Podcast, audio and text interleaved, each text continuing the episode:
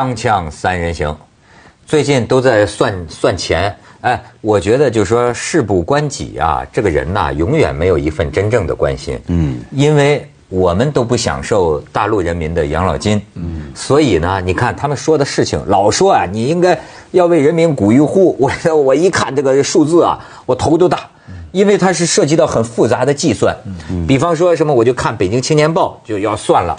这大体就是说，因为现在提出一个呃征求意见，就建议，好像说这是特别热门的话题，都在聊，就是说啊，这个六十岁退休还是六十五岁退休，嗯，差这五年呢，您就要多交五年的这个养老金嘛，但是呢，最后算下来啊，多交这五年呢，好像是对你有利。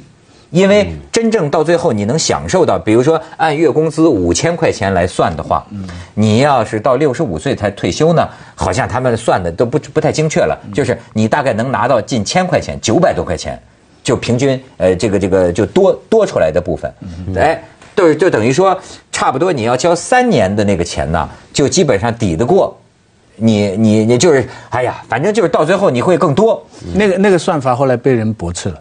那个被人他他是糊弄人，偷换概念，哎，糊弄那他有点像那保险基金叫你买到六十五，你嗯。交的那么多钱，他把这段忽略掉了。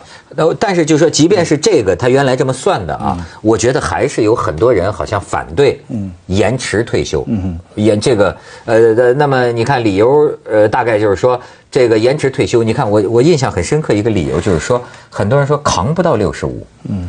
哎，这个得干到多累，就扛不到六十五。嗯。嗯，这呃一部分原因是因为呃重体力劳动，很多体力劳动。嗯，他觉得我六十岁就就退休是比较好的。但还更重要的原因是他对政府来说，六十五岁退休是多出很多钱呢。他们有差不多一百多亿的一百多万亿的一个缺口，因为养老这个中国现在呃扛不下去。这个才是主要，但另一方面呢，如果延迟退休呢，年轻人就业又成大问题。对呀，三分之一说是好像是一千万的就业哈，有三百万是退休的。如果这些人不退休的话，那个就业机会就会从一千万每年哈就会减到六百多万。所以这个最大头的是这两头考虑，其他都是中枝枝节节的。最大头就是，如果到目前为止六十岁退休发养老金，国家经济成问题了。现在。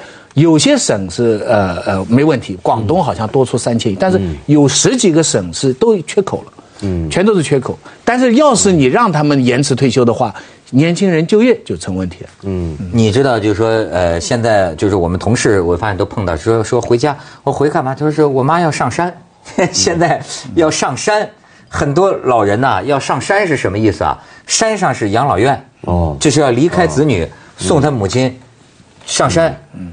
哎，但是这么可怕，叫上山，我马上想起来游山解考。游山解考，哎，真的是游山解考。而且你知道，我过去我还看过，呃，敦煌壁画里有这么一种画，这是活死人墓啊。嗯，你会看到这个画面啊，你就说明唐朝的时候就有这个，家里人弄点吃食什么呢，把老人送在这么像窝头一样的这么一个一个包土土包里，实际上是个窑洞，那里边是个是个是个窝棚，然后呢。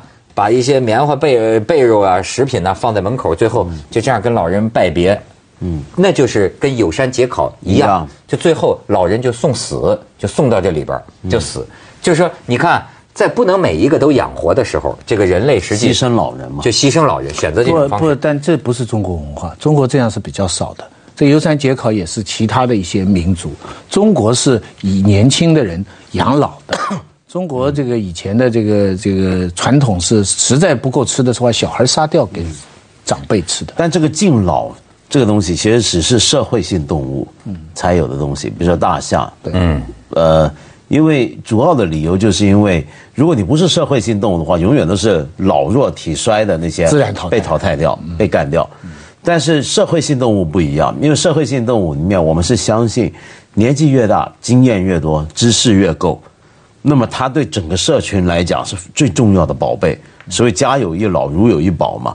但是问题是，今天比较残酷的情况是，呃，我们这个社会的代际的变动太快、太剧烈，所以很多年轻人他不认为老人，或者这个社会也开始不认为老人是能够给我们留下什么很宝贵的经验、教训、知识。嗯嗯。相反的，反而是我们来教导他。是。那么，所以这时候对老人的态度会一个转变。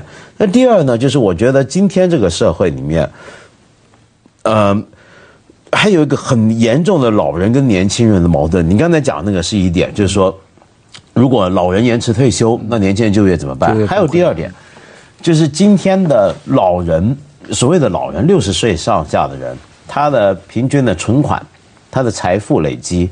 他的工作收，甚至如果还在工作，工作收入可能都比年轻人还要高，特别在中产阶级以上的人。嗯，呃，那所以今天出现一个很奇怪的现象，你有没有注意，像时装啊，时装广告里面出来的那些模特都是帅哥美女、年轻人，但现在有越来越多的时装品牌、名牌开始走中老年市场。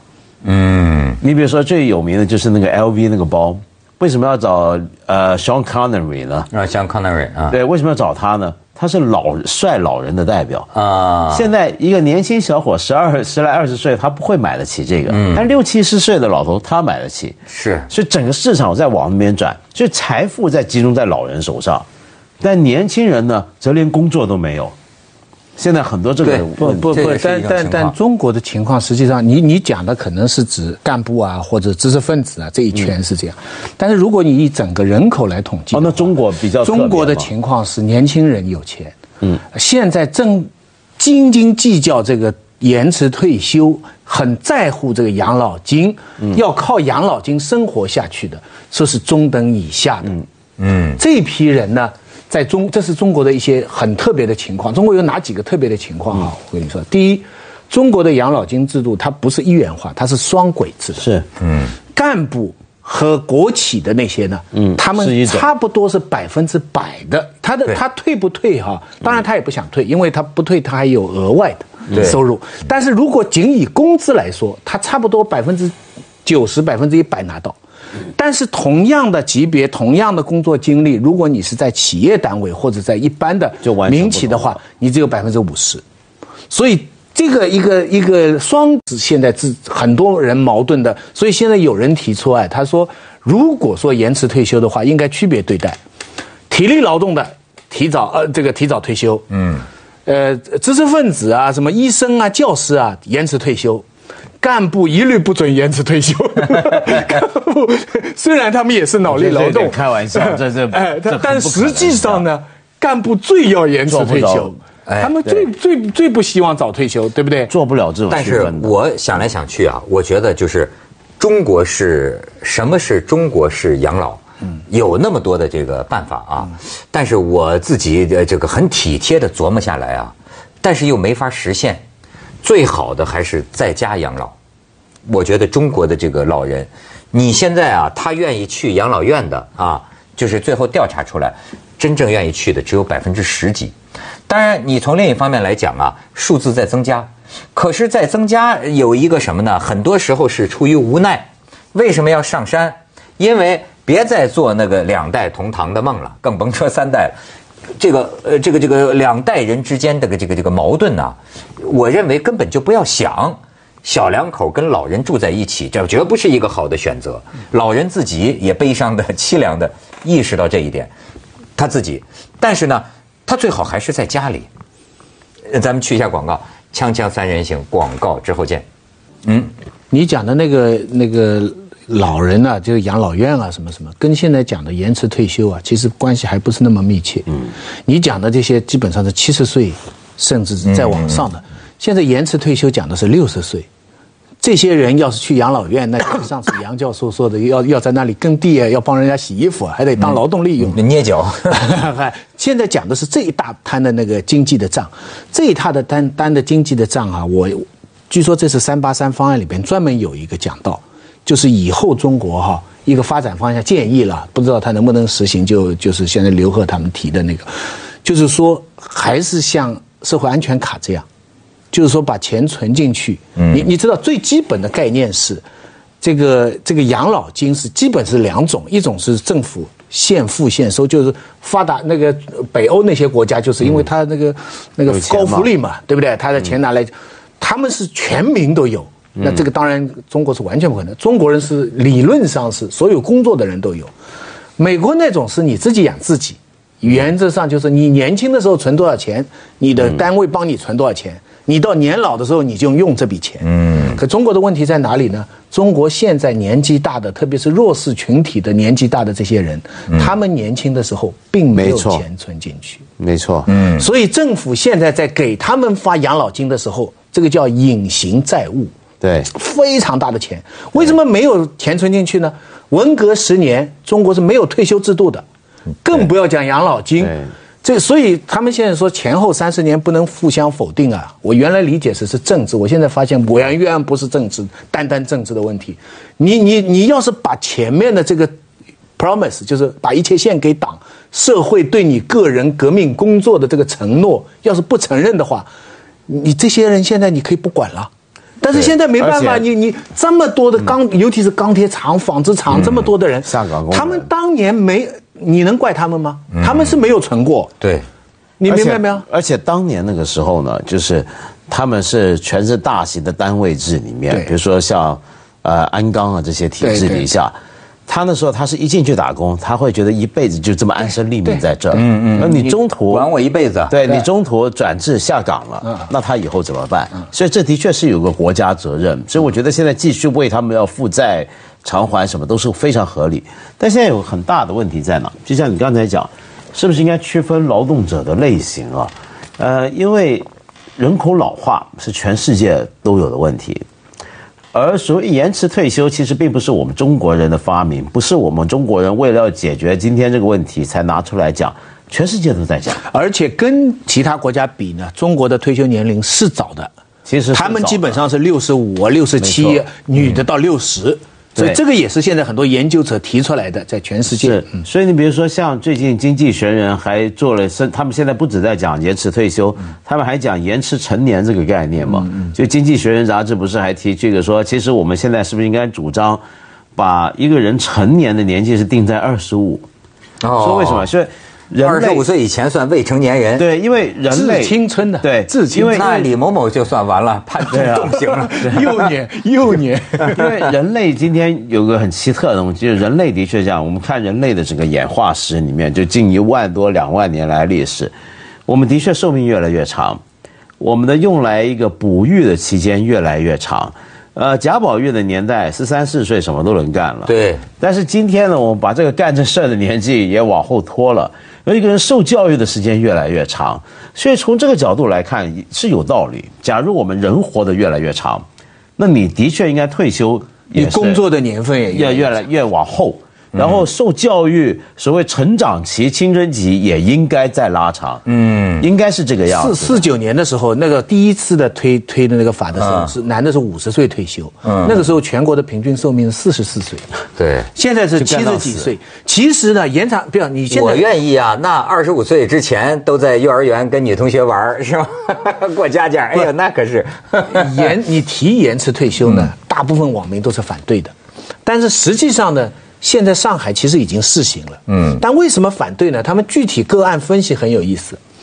如果是你是体力劳动者吧，体力劳动者在中国低薪，嗯，他的一个月薪哈一千多块，所以他养老金有两千多块，他为什么还要干呢？他拿养老金，他就等于他的工资了。这是这是体力劳动者，脑力劳动者呢，他们也要退休。一退休以后，他不用交养老保险，但是他找第二份工，返聘，嗯，他拿两份人工，所以他们算下来，要上海啊，就就自愿实行啊，没有人选择延迟退休，就是两种都不行。你带出的问题就是什么？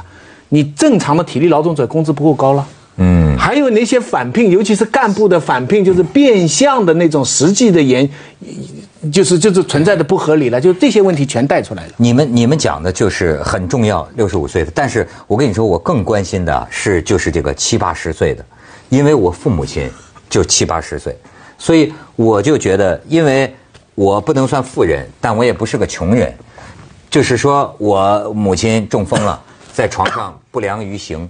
我跟你说，我们这个整个家庭啊，近乎崩溃，到这么一个程度。我们有三个兄弟，你知道吗？这是在中国今天，何况今天都是独生子女。现在就是，哎，你比如说我的兄弟们工作也很忙，那你比如说你这里从我们家的问题反映出整个中国社会的问题，护工你知道吗？我们国家的护工需要一千万才能照顾这些个呃这么多的这个老人，可是可能我们只有二十万，那我是随便说的以后就是五十到六十五之间，就是到最后你想。我母亲又因为体重比较大，一开始我爸爸是讲究啊，说护工倒都是一些农村来的，那那伺伺候病人哪有自己家里用心呢？到最后连这个都不讲究了。但是到最后是这个这个保姆公司请来这护工一看我妈妈的这个体重，扭头就走，我爸爸都不计较了。到最后，谁也不能哪个儿子能放弃工作呀？到最后就是基主要靠我爸在家里。你说我爸本身这个胳膊都有残疾啊，他现在有严重的肩周炎。你想，他拖着我妈妈那么的在床上往上移啊，他这个胳膊已经废了几乎。哦，所以你们家现在是没护工啊？没有，就招不到护工啊。你知道招到的护工不满意，你就不用管了，你根本就招不到啊。所以我说，我们这样的家庭，就现在就近乎到这种，就是我就认为濒临绝境的这么一个情况啊。那么。还有很多家庭，你你知道，就是这，这还不说病人，咱就不说病人，就是，就是说，你知道前两年出过一个湖南有一老头叫傅达信，嗯，最有名的，拿着把小水果刀啊，到北京火车站是。抢劫去了嘛，给女的说，快报警，我打劫你，我打劫你，那女的神经病，滚，这老头又跑另一个边他想坐牢啊，报警，他坐牢，他想坐牢，这坐牢，一到监狱，哎，一日三餐。而且是上了多大岁数的不用劳动，那每天这喝茶有有馒头吃，比他在村里的敬老院做回回减刑，减刑老头就不满意，你知道吗？老头说为什么减刑啊？为什么减刑啊？我在这个里边太好了，有人看病，监狱里有人给他看病，你就知道这个这个多少这个中国的这个老人濒临绝境，你知道吗？这还不是说不是说退休金的问题，我认为中国这个社会有结构性的残忍。就是该有的行业啊，你根本就没有七八十岁的老人非病即残。他这个有的有些这个老人就是每天跟屎尿生活在一起，你知道吗？季中兴为什么到北京机场制造爆炸案？他就是跟屎尿生活在一起，他瘫了，嗯，屁股上长这褥疮，你知道吗？这个这个这个就是说生不如死。但你说这种护工的状况，一般国家护工啊，嗯，呃，要那种年轻力壮的人，那种年轻人。但主要是你要有这种就业人口，那中国呢？比如说，我们看参考别的国家的情况，欧洲有些发达国家，他们也是老龄化，他们需要很多年轻的护工，他们怎么办呢？他们是他们不是有国家政策一胎，他们是自己人不愿生了，对，所以他们从东欧请人过来，比如说德国就很多这种例子，或者是美国也是请很多墨西哥海地的人。去给家里面当工人了，或是有点像香港爱情应佣啊这样子，对不对？那我们这中国呢是不可能开放这样的劳动力市场的。现在，嗯嗯嗯。那年轻人又不太愿意干这样的事儿，而且更重要的就是，我们真的是个人口倒三角形、倒金字塔。不过这两天不是听说要开放这个生两胎了吗？可能能能稍好一点。将来你看他养四个老人，要不然的话你说怎么办？所以现在老人都自觉了。这是老人社会的危机重重。老人现在都自个儿商量了，就说咱们都得自个儿琢磨。你靠子女那是完全不要靠他们，你知道吗？锵锵三人行，广告之后见。那你就是还有三个儿子呢，还其中还有像你这样能干的，至少你。钱上面你还还撑得下去，是。那更多的老人家里没钱的，这小孩自己生活都成问题了，嗯，要提早，比方小孩五十岁要提早退休了，嗯，那七八十岁的老爸老妈怎么办？嗯，所以我估计，你比如说你想象啊，就当然不要把自己想的太不堪，不是要说你坏话，嗯，而且你想象，当你到了七十多岁，像你妈你爸这个年纪的时候，嗯。你如果你下头没有小孩，或光现在现在的这个制度下只有一个小孩，你那时候怎么办？呃，对呀，你就不怎么办？所以为什么就是？所以为什么说到就凉拌？所以为什么现在就中国人就拼了命的要挣钱？这个钱要多少都没够啊！你知道，他就是因为你想想，如果将来你瘫了呢，你能靠孩子吗？那么你靠谁呀？你这你要够钱多，我想我可以找几个漂亮女护士什么的，她可以照顾我，还有女护士就好了。我给哎还漂亮女护士折磨吗？哎不是你那个半身瘫痪了，你看漂亮女护士，你不痛哎呀，苦吗你不知？道老年人呐，那时候看看也是好的。你就是我给钱，哎，那个时候我就想着人是很惨，我对人性估计很低的。老头儿，我这儿拿着钱呢，嗨，过来给我好点儿你不不给我好点儿我就都都给你钱嘛，散钱嘛，是吧？你也所以挣多少都没够。你你也要手散得动啊。挣多少都没够。啊。啊，就怕他掐死我，给我把剑。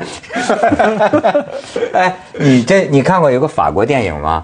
叫《爱》，就是那个阿莫。那那那那不那不就最后那对老年夫妻 Michael Haneke 为了爱拿枕头把自己老伴儿。对。奥奥地利电影。对奥地利电影。啊那奥地利导最最佳外语片，对他拍东西一向很残酷，但是我想说的是，你说的这种老人退休啊，或者要晚年要怎么样度过啊，其实方法真的有很多。当然，前阵子清华教授那个讲法呢，我觉得是有点太粗鄙了。但是其实老人去投入社会服务，甚至服务其他老人，在别的国家也很常见。哎，我上次就是说那个叫接着为您播出不是说完全西安完全楼观文明启示录很糟。对比如说你如果